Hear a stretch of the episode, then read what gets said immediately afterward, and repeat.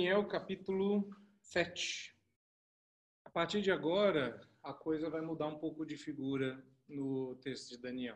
Nós encerramos toda a parte é, histórica do livro. E você vai notar que o livro de Daniel está dividido em duas partes, o que é muito típico e comum nos textos do apóstolo Paulo. Paulo é quem normalmente divide as suas epístolas em duas metades. Uma primeira onde você tem a teoria da prática, e uma segunda, onde você tem a prática da teoria. Daniel vai dividir o seu livro em dois momentos. E é bom que você entenda isso, para você entender o que, que você vai ler aqui. Porque você já fez a conta? Daniel tem 12 capítulos. Seis são história. Então, tudo que a gente andou até aqui, a gente vai andar a segunda milha. E eu já falo com um pouco de desânimo, que eu vou ter que estudar bastante essa segunda parte é a parte profética. Tudo o que Daniel ouviu, viu e escreveu durante as histórias que você leu comigo até o capítulo 6, agora você vai ler e são profecias. Então, você já toma um primeiro susto quando você abre a Bíblia no capítulo 7 de Daniel e volta para o reinado de Belsazar. Não é que Belsazar retornou, isso é daquela época. Vocês vão ver que Belsazar não reinou por 20 minutos. Foram alguns poucos anos, mas ele reinou por alguns anos. Essa é a visão que Daniel teve no primeiro ano de Belsazar. Daqui a pouco a gente vai ver uma profecia da época do terceiro ano de Belsazar. Então, pelo menos três anos, o infeliz do Belsazar reinou sobre a Babilônia. A questão aqui é por quê? As coisas estão organizadas dessa forma. E existe aí uma proposta com a qual eu me alinho, parece ser bastante interessante, que Daniel está organizando as profecias tematicamente e não cronologicamente.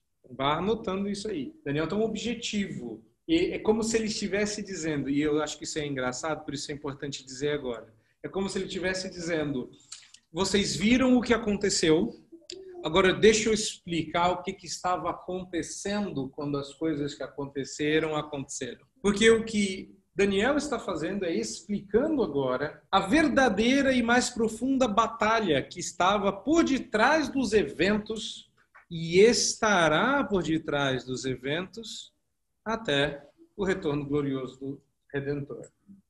Daniel não está pretendendo aqui falar do fim do mundo. Daniel está pretendendo falar do fim do seu tempo. Na época dele, eles chamavam isso de escatologia, fim dos tempos. Acontece que os tempos de Daniel findaram mesmo, acabou. E agora nós estamos vivendo outros tempos que vão findar também.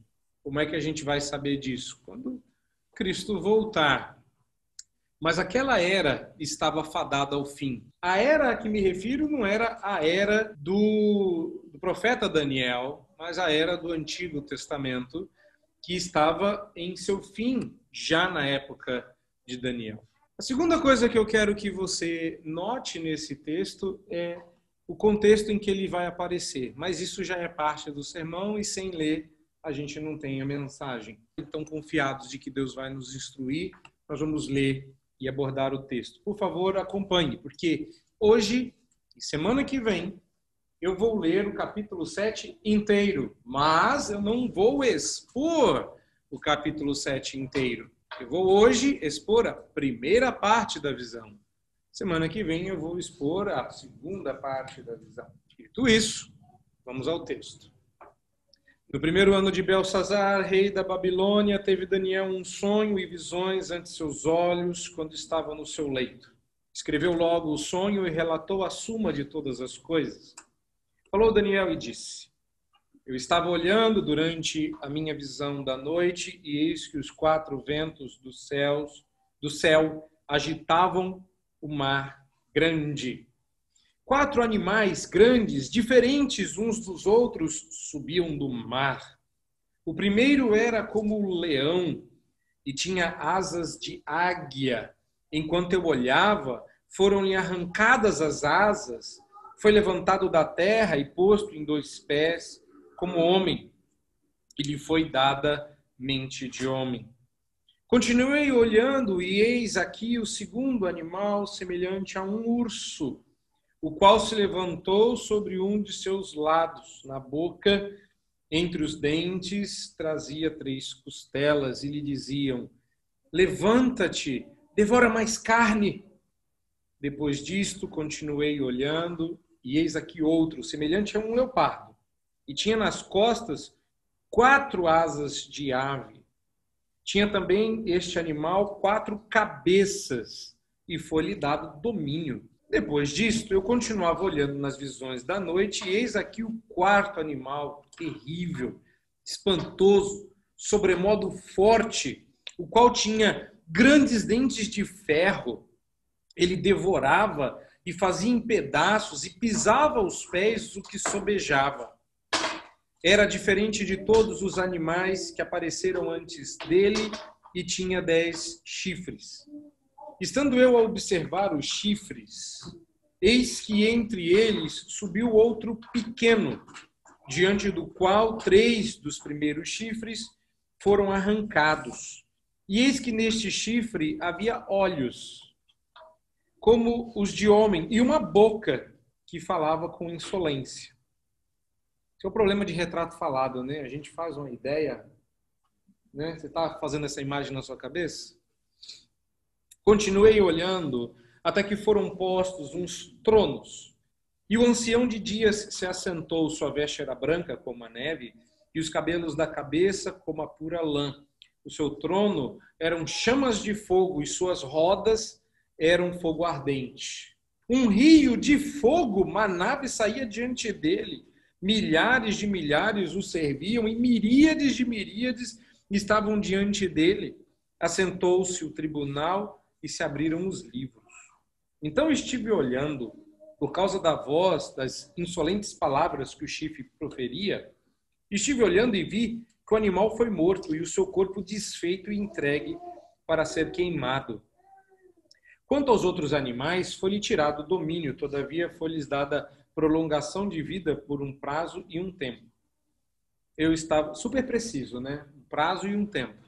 Claro, não é? Eu estava olhando nas minhas visões da noite, e eis que vinha com as nuvens do céu um como o filho do homem, e dirigiu-se ao ancião de dias, e fizeram chegar até ele. Foi-lhe dado domínio e glória e o reino, para que os povos, nações e homens de todas as línguas o servissem.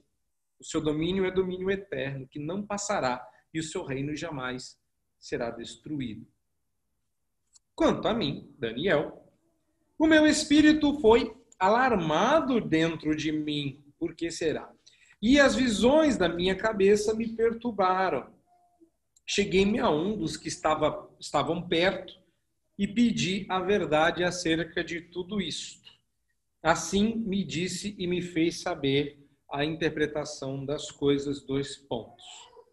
Então, olha a explicação. Graças a Deus, esse é um texto que tem explicação. Olha lá. Não é? Por que, que as pessoas têm tantas dúvidas a respeito desse texto? Não é? Então vamos dar uma olhada na explicação. E eis aqui a explicação, verso 17. Estes grandes animais, que são quatro, são quatro reis que se levantarão da terra. Mas os santos do Altíssimo receberão o reino e o possuirão para todo sempre, de eternidade em eternidade. Então tive o desejo de conhecer a verdade a respeito do quarto animal, que era diferente dos outros, muito terrível, cujos dentes eram de ferro, cujas unhas eram de bronze, que devorava e fazia em pedaço, em pedaços e pisava aos pés o que sobejava. E também a respeito dos dez chifres que tinha na cabeça e do outro que subiu diante do qual caíram três, daquele chifre que tinha olhos e uma boca que falava com insolência e parecia mais robusto do que os seus companheiros. Eu olhava e eis que este chifre fazia guerra contra os santos e prevalecia contra eles até que veio o ancião de dias e fez justiça aos santos do Altíssimo e veio o tempo em que os santos possuíram o reino. Então ele disse: O quarto animal será um quarto reino na terra, o qual será diferente de todos os reinos, e devorará toda a terra e a pisará aos pés e a fará em pedaços. Os dez chifres correspondem a dez reis que se levantarão daquele mesmo reino, e depois deles se levantará outro, o qual será diferente dos primeiros e abaterá a três reis. Proferirás, proferirá palavras contra o Altíssimo, magoará os santos do Altíssimo, e cuidará em mudar os tempos e a lei, e os santos lhe serão entregues nas mãos por um tempo, dois tempos e metade de um tempo. Ai, a precisão hebraica. Mas depois se assentará o tribunal para tirar o domínio, para o destruir e o consumir até o fim. O reino e o domínio e a majestade dos reinos debaixo de todo o céu serão dados aos povos dos santos do Altíssimo, e o seu reino será reino eterno, e todos os domínios o servirão e lhe obedecerão. Aqui terminou o assunto. Quanto a mim, Daniel, os meus pensamentos muito me perturbaram e o meu rosto se empalideceu, mas guardei essas palavras ou estas coisas no meu coração. Eu tenho a impressão que essa vai ser a reação no final deste sermão. Sabe qual é o nosso maior problema e com o que eu vou começar? Uh, dizendo para vocês que estudar escatologia e estudar o tema do fim do mundo é sempre um desafio, porque a gente espera que em uma preleção, uma pregação, um texto, a gente resolva tudo. Principalmente um texto como esse, esperar que em um único sermão fácil, direto, resolva todas as questões relacionadas às nossas muitas dúvidas que um texto como esse possa levantar. Estou dizendo isso em termos de possibilidade, porque vai que a explicação que deram para Daniel foi suficiente para você e você não está mais com dúvida. Não, tipo, super entendi o que o rapaz disse para Daniel. Agora, se você, como eu, ficou com alguma dúvida, então nós talvez precisemos de um pouco mais de tempo aqui para entender isso. O segundo motivo é que eu, eu conheço vocês todos e sei que vocês vieram de diferentes backgrounds, todos. E uh, algumas perspectivas escatológicas que vocês carregam com vocês, talvez exceto um grupinho que já me ouviu antes, mas eu espero que tenham mantido a fé. Uh, talvez, exceto eles, os demais tenham uma perspectiva escatológica diferente da que está no texto bíblico. Isso não tem nada a ver comigo. Se você sair dizendo, ah, é a escatologia do pastor, você não entendeu o que nós estamos fazendo aqui. A partir de agora, não é a minha versão. Eu quero que você mantenha a sua Bíblia aberta e confira na sua Bíblia o que eu coloquei. Agora você pode abrir os slides que eu te mandei, porque o que eu coloquei lá é para te ajudar a entender o texto. E você tem que acompanhar no texto a exposição. Ali é só para você ter um lembrete, um marcador. Eu mesclei tudo porque eu estou reorganizando o texto e eu preciso que você confira se a minha reorganização faz algum sentido. O que está claro nesse texto? Só uma coisinha está clara aqui. É que a visão está dividida em duas partes. No primeiro momento, Daniel enxerga quatro monstros. E a gente descobre, lendo Daniel, que os japoneses estavam certos. Precisamos de robôs gigantes. Porque monstros saem da, da, da água do mar. Eu já vi isso antes. Talvez o seriado mais cristão que existe, o Jasper. Porque os monstros saem da água, debaixo da terra. E a gente, e como eu disse para as crianças, ainda acredita em monstros. Então, essa primeira coisa, entender quem são os quatro monstros. Porque a segunda parte da visão é a visão do tribunal, é a visão do trono em que essa situação vai ser resolvida. Normalmente a gente quer misturar tudo e pior, a gente quer entender literatura apocalíptica sem sequer ter versado sobre isso. Num primeiro momento, meus irmãos, isso aqui a partir de agora vai ter carinha de aula, mas eu quero garantir para vocês que não é. Porque um sermão, ele tem, uh, ou a depender do tipo da, do texto e do sermão, ele pode ter diferentes objetivos. Ele pode querer animar, exortar, corrigir, deprimir, alegrar, uma, defender uma ideia, um sermão apologético. Uh, mas existe um tipo de sermão, que é o que eu vou fazer hoje, que tem o intuito de instruir. Hoje você veio aprender. E o que, que você vai aprender aqui? Esse é o primeiro slide que você está vendo aí. Você vai aprender a viver em meio a feras. Porque você precisa entender a visão das quatro bestas. literatura apocalíptica tem um objetivo. Vamos corrigir o primeiro objetivo equivocado, que é descobrir o futuro. Deus da literatura apocalíptica para dizer para a gente o que vai acontecer no fim dos tempos. Não, literatura apocalíptica não é dada para satisfazer sua curiosidade a respeito do fim do mundo. Qual é a função da literatura apocalíptica? Te dá esperança futura para viver a vida no presente. É isso que é apocalíptica. Então, para não ficar repetindo literatura apocalíptica, talvez eu fale só apocalíptica, tá? O objetivo curioso do livro de Daniel é revelar o fim a fim de que o presente faça sentido. Se a gente souber para onde está indo, a gente sabe responder se já chegou. Criança não sabe para onde a gente está indo. Então, quando ela entra no carro e ela não sabe para onde está indo, ela começa. Vai anotando aí que isso vai acontecer, viu? Aí ela vai começar, ou ele vai começar dizendo, já chegou? Aí você fala, não, já chegou. Não, faz cinco minutos que eu disse que a gente não tinha chegado. E eu dizia muito para as minhas crianças, vamos fazer o seguinte, quando o carro parar, a gente chegou. Até que o carro parar, não tem como ter chegado. E se a gente chegou e o carro continua andando, a gente Passou. Dava cinco minutos, adivinha o que elas perguntavam? Já chegou. E a gente não é diferente. Aí Deus faz o quê? Deus diz assim, ó, deixa eu explicar para você quando que vai chegar. Ok? Só que a ideia não é dar uma data, é explicar como nós vamos chegar. É explicar que na chegada coisas acontecem para dar sentido ao presente. Não é marcar a data, meus irmãos.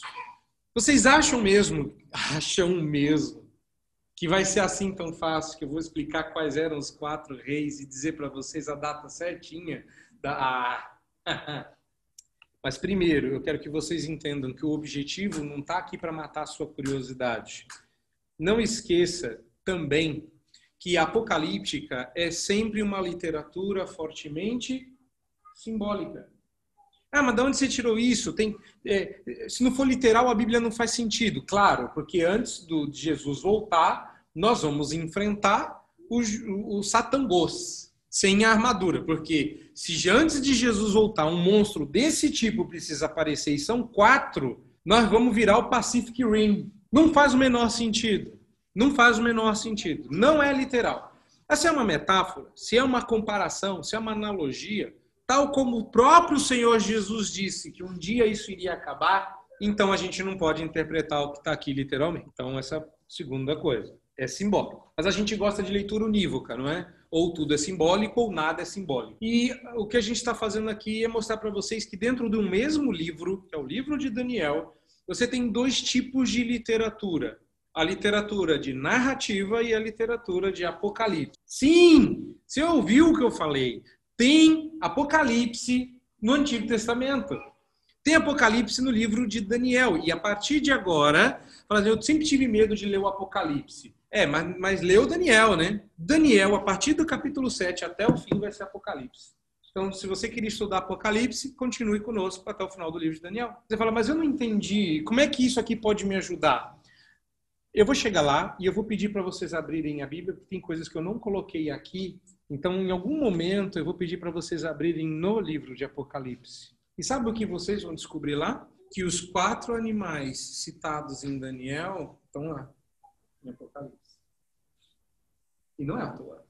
Mas se você não entender o que esses animais significam, nada faz sentido. Então, hoje, nós vamos começar entendendo o primeiro slide, o segundo slide aí. Então, vá para o próximo, onde nós estamos no começo desse texto.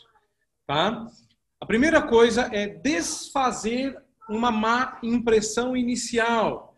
Quando a Bíblia fala de quatro animais grandes, diferentes uns dos outros, que subiam do mar, o primeiro como um leão, o segundo como, como um urso, o terceiro como leopardo e o quarto como um.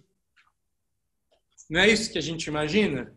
Um leão com as asas de águia, um um, um, leopardo com quatro cabeças. A segunda imagem é uma segunda versão aí mais próxima da cultura pop para você entender que esse monstro está até um pouquinho humanizado, quarto indescritível. O que é que esses textos querem dizer? Não as imagens, esquece as imagens.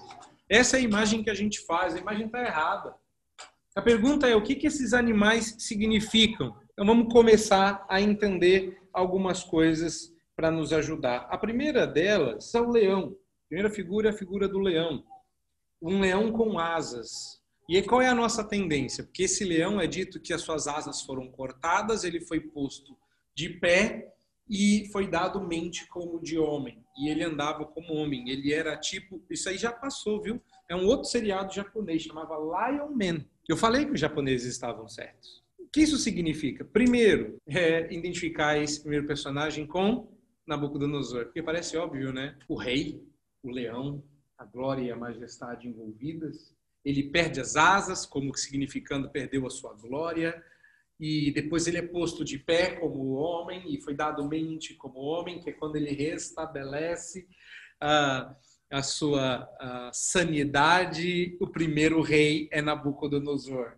Porque se é Nabucodonosor, então é só fazer uma continha. Um, dois, três, caímos no Império Romano, a besta indescritível, que comparado inclusive no mapa, foi quase quatro vezes maior do que todos os impérios. Você pega o Império Babilônico, com toda a sua glória, era uma cerejinha perto do Império Romano. Então, tá aí, descobri, agora é só achar os dois no meio, aí ficou fácil, não é? É, o persa e o grego. Aí, pronto, acabou. Já sabemos a data. Ou então, não, não, não é. Primeiro era a Babilônia, o segundo era Roma, o terceiro, aí chega o quarto, que é os Estados Unidos. Vocês lembram da visão que Daniel teve uh, que explicar para Nabucodonosor da imagem, ele falou dos quatro reis e o que eu disse sobre aquilo. A figura não está tentando mostrar quem é Nabucodonosor, mas mostrar o tipo de rei, o tipo de rei que ele foi e o tipo de rei que haveria de vir. Um leão com asas, ou seja, a ideia de majestade e glória, a ideia de alguém que reina com suntuosidade, com luxo, com autoridade, com poder. O segundo que aparece aí é o urso, que se levanta como que vindo de um dos seus lados, e, ele repara que a sua boca ainda tem três costelas da última vítima. E alguém diz assim: para não, continua. Claro que nesse segundo momento dá-se a sensação de que só pode ser Ciro, até porque é, vamos combinar que Nabucodonosor não facilitava a nossa vida colocando como símbolo da Babilônia um leão. Só que o símbolo da Pérsia não era um urso. Depois você tem os leopardos. Abacuque vai se referir aos babilônicos como leopardos. Aí já bagunçou tudo. Porque Abacuque vai dizer no capítulo 1 que os babilônicos são tão rápidos e tão ferozes que parecem que eles não estão montados em cavalos, mas em leopardos. E caso você não saiba, o leopardo é um bichinho que corre e faz um estrago muito maior. Então essa era a ideia.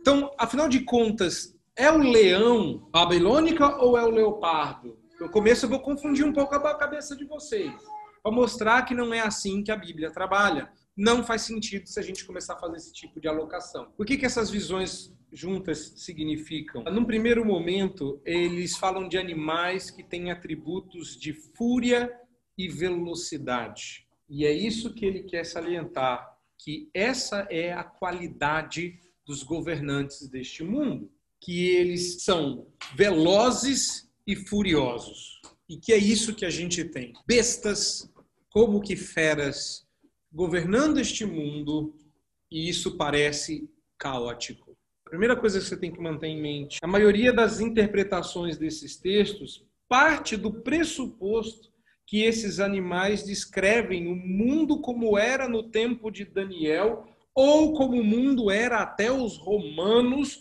porque na nossa presente era os governantes não têm mais qualidades bestiais.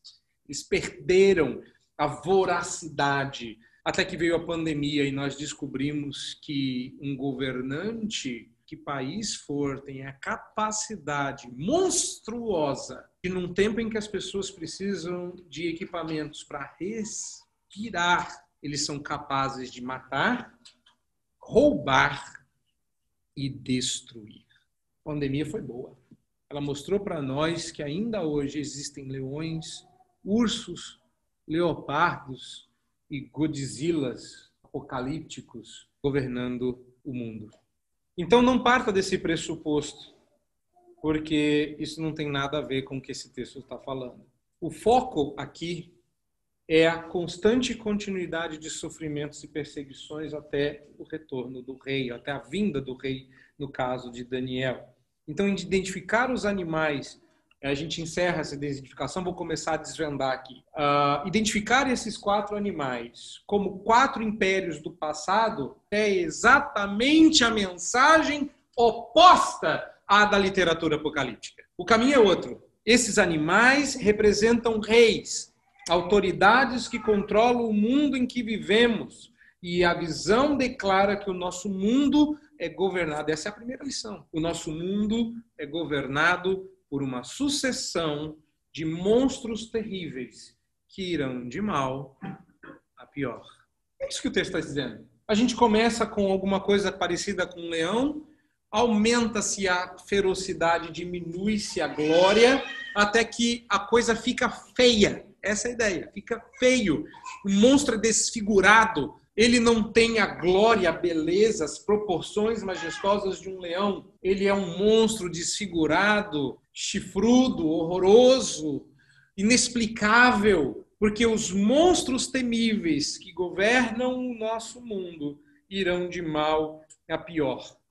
Essa é a primeira lição que esse texto vai nos ensinar. Aí você dá uma olhada na próxima imagem que você vê, porque em um determinado momento a coisa, a visão piora e o slide seguinte diz que no chifre nasceram olhos e boca e ele era blasfemo, insolente. Aí eu coloquei uma imagenzinha aí que é para você não dormir mais. E essa é a ideia mesmo. Eu acho que a gente está muito confortável e a gente consegue dormir em paz e logo pegar no sono. E nem é por causa do Salmo 4 é porque a gente acha que esse mundo não encerra perigos capazes de nos tirar o sono. Pois é exatamente isso que o texto está dizendo. Nós vivemos num mundo onde há boas razões para não se dormir à noite. Se você está confiado, e isso é uma coisa que é, é, no começo, quando eu comecei a trabalhar com a minha família, custou um pouquinho, talvez esse seja um desafio para todos nós, é que o que protege a nossa casa não é a porta nem a parede. Que o que impede o nosso prédio de ruir e nos engolir em meio a escombros é a providência e a proteção do Senhor. Mas não, a gente confia demais. A gente está confortável demais. A gente se esquece que a gente não tem razão nenhuma para dormir à noite se não for Deus que nos protege. Que em vão guarda a sentinela se o Senhor não guardar a porta de entrada da cidade. E tudo isso a gente meio que já sabia, porque a história de Daniel já tinha mostrado aqui então vamos desvendar o caso. O próximo slide que você vê, ele retorna ao começo do texto. Então abra aí no slide que está uh, sublinhado destacado no primeiro ano de Belsazar, quando estava no seu leito. Daniel relata a suma das coisas. São três elementos que você não pode esquecer quando você está lendo um texto que não começou a bagunça. Primeiro, contexto histórico. No primeiro ano de Belsazar, Lembre-se rapidamente, Belsazar era um rei mau que tinha excluído Daniel, seu contingente governamental. Daniel estava esquecido, excluído, colocado lá no armário. Tanto é que, sabe-se lá quanto tempo depois, alguém vai lembrar que Daniel existe. Daniel está esquecido e um rei mau governa. Daniel precisa de consolo. Daniel uh, perdeu a capacidade de ajudar o seu povo a sobreviver na Babilônia. Belsazar é um rei mau, inútil, fraco, mas tá lá. Essa primeira coisa que tem que lembrar, contexto. Apocalíptica vem em contextos onde nós precisamos de esperança. Apocalíptica vem em contextos onde nós precisamos ser consolados, em que há perseguição. Belsazar não era Nabucodonosor. Nabucodonosor dava algum tipo de moral para Daniel, Belsazar, nada. Segunda coisa, o que você está lendo aqui é um sonho. Daniel viu essas coisas quando estava no seu leito. Tanto é que ele diz que ele teve que se levantar e logo escrever o sonho, ou seja, ele teve o sonho e acordou e escreveu às pressas para que ele não esquecesse o que tinha visto. Então, algumas coisas aqui parecem bagunçadas, mas você tem que perdoar que às três e meia da manhã, acordar depois de um sonho desse, não é fácil. A terceira coisa é que o que você tem aqui não é tudo que Daniel viu, é o resumo. Ou seja, Daniel podia até dizer para nós qual é o rei, mas ele não escreveu de modo que você pudesse identificar o rei. Ele escreveu só o que você precisava saber. E o texto é muito claro. Ele relatou a suma de todas as coisas. No minuto seguinte, então a coisa começa a ficar um pouco mais clara. A primeira delas é que o que Daniel diz aqui no início do capítulo, que os quatro ventos do céu agitaram o mar grande, é um grande consolo. Você não está consolado por isso? Que bom saber que as agitações do Mar Grande não são aleatórias, mas provocadas pelos quatro ventos do céu. Ufa, não entendeu? Isso é o primeiro capítulo de Daniel, quando ele diz que ele sabe que a convulsão política do seu tempo está sendo não provocada, mas controlada pela mão de Deus. E é difícil porque o que a gente está lendo aqui não parece dizer muita coisa. Então, primeira delas, vento significa geralmente batalha, luta, guerra. Ventos é uma metáfora para briga, para batalha. Segunda coisa que você deve entender aqui, mar. A figura de mar é a figura de forças políticas incontroláveis no mundo. Duas coisas você precisa saber sobre mar quando você for ler Apocalipse. A primeira delas, que não tem nada a ver com essas duas, mas vamos colocar uma antes aqui, vai, três. Uh, eu não gosto muito de praia. Quando eu era pequeno, eu ficava aliviado de saber que o mar já não existe. É, quem sabe areia, né? Calor. E a minha esperança era, no céu não vai ter praia, porque o mar já não existe. Aí você estuda e descobre que vai ter. Olha a minha alegria, vai ter praia, fica tranquilo. Uh, porque mar é a figura de. Quando o mar está agitado, é a figura de convulsão política, de caos político. E mar geralmente se refere a tudo que não é Israel. Israel é terra, Israel é monte. Mar é ímpio, mar são os outros. Israel é uma ilha cercada de ímpios por todos os lados. Israel é um monte onde Deus habita, com uma enseada que faz fronteira com o mar, mas o mar é tudo que não é Israel. Quando então em Apocalipse se diz que o mar já não existe, é porque todos seremos um único povo. Todos seremos Israel. Não haverá mais convulsão política, não haverá mais uh, vizinho. Todos seremos um único povo. Não há mais ímpio, não há mais mar. E aí, quando você vê que o mar grande que é a figura que ele está pensando da sua geografia, o mar Mediterrâneo, está se agitando, tem nada a ver, porque o mar Mediterrâneo está de um lado, a Babilônia está vindo para cá, as persas estão vindo de cá, tem nada a ver. O que ele está dizendo das bestas que emergem do mar é que dessa convulsão política, que não tem nada a ver com Israel, Deus faz surgir reis maus. E como é que eu sei que é Deus que faz surgir? Primeiro segredinho. Pega a sua Bíblia. Abra a sua Bíblia, abre em Zacarias, e você vai ler comigo aí que esse negócio de quatro ventos é a coisa mais fácil que tem. Por quê? Porque você não lê Zacarias. Se lesse Zacarias, saberia. Porque quatro significa completude. Quatro ventos é que Deus resolveu fazer ventar, fazer uma convulsão política acontecer. E quatro é um número significativo na Bíblia. Eu não vou abrir só na Bíblia, só, só, só em Zacarias, na Bíblia eu vou abrir só. Né? Mas o uso simbólico do número 4 representa completude, ou seja, que deu o tempo de acontecer o que tinha que acontecer. Vamos dar uma olhada? Ó, dá, acompanha comigo aí. Nós saberíamos se lêssemos, por exemplo, Zacarias 1, 18. Porque se você ler lá, você vai ver que lá fala de quatro chifres. Sim? Agora vá para 1,20. Porque lá em Zacarias 1,20 fala de quatro ferreiros. Se você for agora para 2:6, você vai ver quatro ventos. E se você for para o capítulo 6 de Zacarias, verso 1, você vai ver quatro carruagens. E 6:5, quatro espíritos. Agora você entende por quê. Olha como é que Daniel, que conhecia muito bem o Antigo Testamento, eu já provei isso para vocês, que Daniel conhecia muito bem o Antigo Testamento. Ele era especializado em Jeremias, Isaías e Crônicas, que são os textos que ele mais usa. Mas agora é profecia. Você vai descobrir que Daniel conhece muito de Antigo Testamento. Agora, outra pessoa que conhece Antigo Testamento, João. E essa é a razão pela qual o apóstolo, conhecido pelos seus hebraísmos, João é o apóstolo que mais usa conteúdo hebraico em língua grega. Essa é a razão pela qual em Apocalipse, capítulo 4, verso 6, vou deixar você abrir sua Bíblia lá, tem que conferir qual é o problema. A falta de paciência. Eu estou preparando vocês para o sermão da semana que vem. Não faz sentido dizer que Jesus vai resolver tudo, que você continua sem saber quem são as bestas. Apocalipse 4, verso 6, fala de quatro seres viventes. Achou? E o capítulo 6 fala de quatro cavaleiros em Apocalipse. Agora vai para o capítulo 7 de Apocalipse. O que, que você encontra?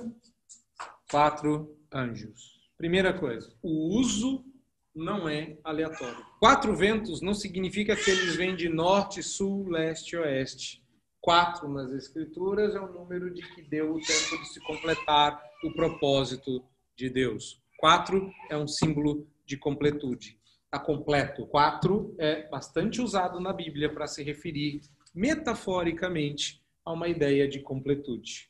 E vocês viram que o uso é abundante. Tem quatro coisas esquisitas em toda a Bíblia. Tanto é que às vezes a gente, a gente confunde os cálculos que o sábio faz em Provérbios há três coisas que Deus abomina e uma quarta que ele detesta. Me ajuda. Você não gosta de quantos? De dois, três ou quatro? Porque Deus está dizendo que o número quatro resume a ideia de que está completo. Faltava um item, não falta mais. Está completo. Ok? No próximo slide, você tem Daniel reagindo à visão que teve dos animais. Diz ele que ele ficou alarmado e que as visões o perturbaram e ele resolveu pedir ajuda aos universitários. E ele agora precisava saber a interpretação correta. E a primeira coisa que o ser angelical diz a Daniel é que os animais não são literais, mas quatro reis. E aí a gente vai tentar de novo entender qual é esses reis. Lute contra isso. Eu juntei aí dois slides. Você tem no primeiro slide a explicação dos quatro reis Daniel insiste no quarto e o anjo que vai explicar a Daniel o quarto rei não diz quem é o rei. Pensa um anjo inútil. Por quê? Porque o anjo não está preocupado em dizer quem é o rei. Está preocupado em dizer que esse tipo de rei vem. Está preocupado em dizer que há momentos em que a gente goza de maior prestígio, mas há momentos em que a gente vai gozar de maior perseguição. Sim, Daniel estava uh, representando os dramas e a luta do povo de Deus versus os dominadores tenebrosos deste mundo. E depois de entender isso, está ficando clara a verdadeira batalha. Quando Daniel insiste, tá, eu posso aqui meio que entender qual é o rei, explica o quarto rei, e você observa que o anjo não está como nós estamos, obcecado pela identidade desses animais ele aponta Daniel para o que realmente é importante na visão, que não são os reis. Você pode ver que quando ele fala, tá, tá, tá destacado aí no seu no seu slide. Conta para mim quem é esse rei, explica para mim que eu não entendi. E ele gasta tempo explicando porque o bicho tem chifre, porque ele tem não sei o quê, tem não sei o quê, E o anjo fala, sim, é verdade, ele tem realmente dez chifres, que correspondem a dez reis que se levantarão daquele mesmo reino, e depois um outro que vai abater três. Mas o que é importante, Daniel, você entender é: um, eles vão perseguir os filhos do Altíssimo. Dois, o Altíssimo dará cabo deles. O que é importante não é quem são os reis, mas que Deus não deixará que isso aconteça por muito tempo. E que quando acontecer, não é para você estranhar. Nossa, você reparou na OMS? Se reparou na, é, na União Europeia? Você reparou no, na guerra com a China, não sei das quantas, com os Estados Unidos, com a Coreia do Norte? Meus irmãos, uh, as nações continuam agindo como se fossem bestas feras, e os governantes deste mundo continuam uh, sendo representado por animais, de águias imperiais a lobos guará, mas o que esse texto está dizendo não é outra coisa senão quando você for perseguido, não estranhe. E aí você fala, mas onde tem essa lição na Bíblia? Você está tirando isso dessas visões? Não esqueça que Hebreus vai dizer: Não estranhei o fogo ardente que há entre vós, pois ainda não tendes resistido até o sangue. Ou seja, o texto em Hebreus está dizendo: Vocês estão achando difícil essa perseguição? Vocês sabem que coisa pior pode acontecer. Então, seja crente. Então, quando o intérprete vai explicar a Daniel, ele não está ocupado ou preocupado com a identidade dos reinos, mas ele poderia fazer se quisesse. Não vem com essa história de que estava na hora, não era sei o quê, porque Isaías, muito tempo antes, deu o nome de Ciro. Ciro vai trazer a gente de volta da Babilônia. Mas a gente nem foi. Quem vai levar a gente para a Babilônia? Merodach Baladan não é. Evil Merodach também não é. E fala, é, mas Ciro, o nome escrito aqui, Ciro vai trazer a gente de volta. Daniel viu Ciro. Daniel estava vivo, viu Ciro, trabalhou com Ciro e viu seu povo voltando, ainda que ele tenha ficado. Então, se, o anjo quisesse, ele podia dizer: rapaz, o nome do quarto rei é um tal de Trump. Escreve aí. Podia estar na Bíblia, irmãos, mas não está, porque o objetivo não é dizer quem é o rei, ou quem é o bicho, ou quem é, seja lá quem for. O objetivo é mostrar que perseguições haverão. Essa é a segunda lição, que a gente às vezes estranha o desconforto desse mundo, porque a gente acha que está lidando com o cachorro de casa, com gatinho de casa, a gente está transitando entre bestas feras que, se pudessem, nos devorariam, porque odeiam o nosso Senhor. Então, o jeito correto de interpretar esse texto não é buscar a identidade secreta dos monstros é, e procurar fazer isso, no meu entender, milita na direção contrária e de outros estudiosos também Uh, e o que Daniel viu caracteriza todos os reinos, impérios e governos que passaram pela história humana. Você tem de tudo, e eu acredito que nesse ponto a multiplicidade de interpretações não está errada. Você já reparou como o nazismo tinha um animal como seu representante também? E como eles foram ferozes perseguidores dos cristãos? Que o diga Bonhoeffer. Então, Uh, não se trata disso, mas a descrição de Daniel é tão ampla e ao mesmo tempo tão específica que todo governo que persegue cristãos consegue se encaixar em uma descrição. Não devíamos estranhar. Mas a segunda coisa que esse texto nos diz é que os animais da ordem do presente mundo podem mudar de forma, mas não mudam de postura. Continuam violentos, gananciosos, perigosos. As feras daquele tempo e do nosso não deveriam nos surpreender à medida que cada uma delas é, a, é uma cabeça do mesmo dragão. Agora chega a hora de você abrir a sua Bíblia em Apocalipse, de novo. Você vai abrir a sua, a sua a Bíblia em Apocalipse 13. E o que é que você vai descobrir lá em Apocalipse 13? Eu vou dar tempo de vocês abrirem. Pode abrir lá em Apocalipse 13. E o que é que você descobre? Só leia aí os dois primeiros versos, serão suficientes. Não precisa ler em voz audível. Acha na sua Bíblia e leia. E o que é que você vai descobrir?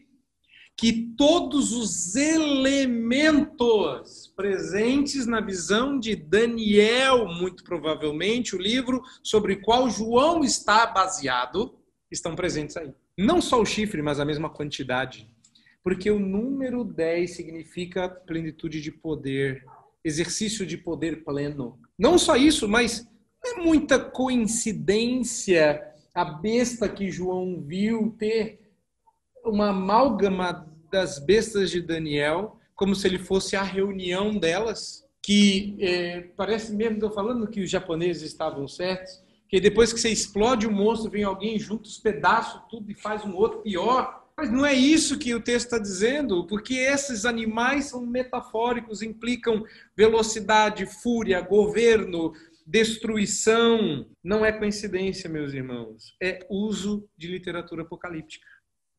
Agora, o que é que esse texto caminha para nos dizer em termos de última lição? Que qualquer que seja a sua localização no tempo ou no espaço, o que essa besta ou essas bestas demonstram é que sempre haverá um poder monstruoso empenhado contra o ungido. E como você é ungido, né? É contra nós que eles vão direcionar a sua fúria Volta para Daniel. Esse capítulo 7 está construído de modo a fazer com que a narrativa seja uma crescente até o seu pico. E o foco principal não é a vinda das bestas, sua identidade ou o que quer que seja, mas a vinda do dia do julgamento divino. Esse é o foco e o ápice do texto. O julgamento divino quando esses monstros receberão finalmente justiça e a vitória de Deus será patente. Porque a ideia é o seguinte, agora explicando isso de maneira bem clara, sem metáforas. Meus irmãos, quando Daniel vê quatro bestas indicando completude, ele está dizendo que os reis da terra ah, sempre nos parecerão monstruosos e terríveis, mas que a gente não devia se preocupar com isso, porque quando o rei vier, o domínio deles lhe será tirado e essas bestas ou morrem ou sobrevivem para ver a sua vitória, mas o Senhor governará e o seu reino será eterno. É claro que eu não vou falar sobre o julgamento, porque o julgamento é a explicação total desse texto, porque sem ele esse texto não faz sentido. Mas quando você entende as quatro bestas, de repente perde até a graça você tentar descobrir quem elas são. Então, meu, meu, minha recomendação para você é não seja besta e não tenta descobrir quem eles são. Se, como diz lá no interior, seja esperto. E a nossa sabedoria estará em saber o que essas figuras significam. Vamos, vamos entender algumas coisas aqui. Daniel não está falando do fim do mundo, ele está falando da preparação para a vinda do Messias. Todas essas coisas que Daniel viu culminariam na encarnação de Cristo. E isso eu vou provar semana que vem. Então, esses, esses reis não estão aqui para você olhar e falar assim: já sei, essa é a besta que emerge da terra, essa é a besta que emerge do mar, essa é o. Não! Isso é besteira. Texto está aqui para dizer que governante do mundo persegue, eles parecem temíveis, eles são destruidores.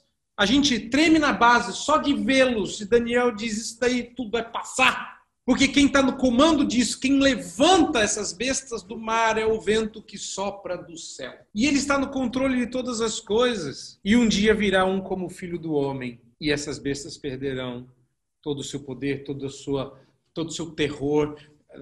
Os dentes de ferro serão tirados e eles parecerão desdentados. A metáfora é só para você entender a situação. Outra coisa, você acabou de ler um texto, tá difícil, meio complicado, eu entendo. Me perdoem por isso. Mas vocês acabaram de ver um texto onde Daniel já sabia o que ia acontecer. No terceiro ano do, do rei Belsazar, ele vai ter outra visão. Quando ele é chamado na véspera, a destruição da Babilônia, Daniel podia ter dito: é a, é a terceira besta que está vindo aí, ou a quarta besta, ele podia ter dito isso, ele não falou nada porque Daniel não estava tentando fazer o que a gente quer fazer, dizer quando Jesus vai voltar. Daniel está sendo assegurado que até que Cristo venha, nós passaríamos por aflição.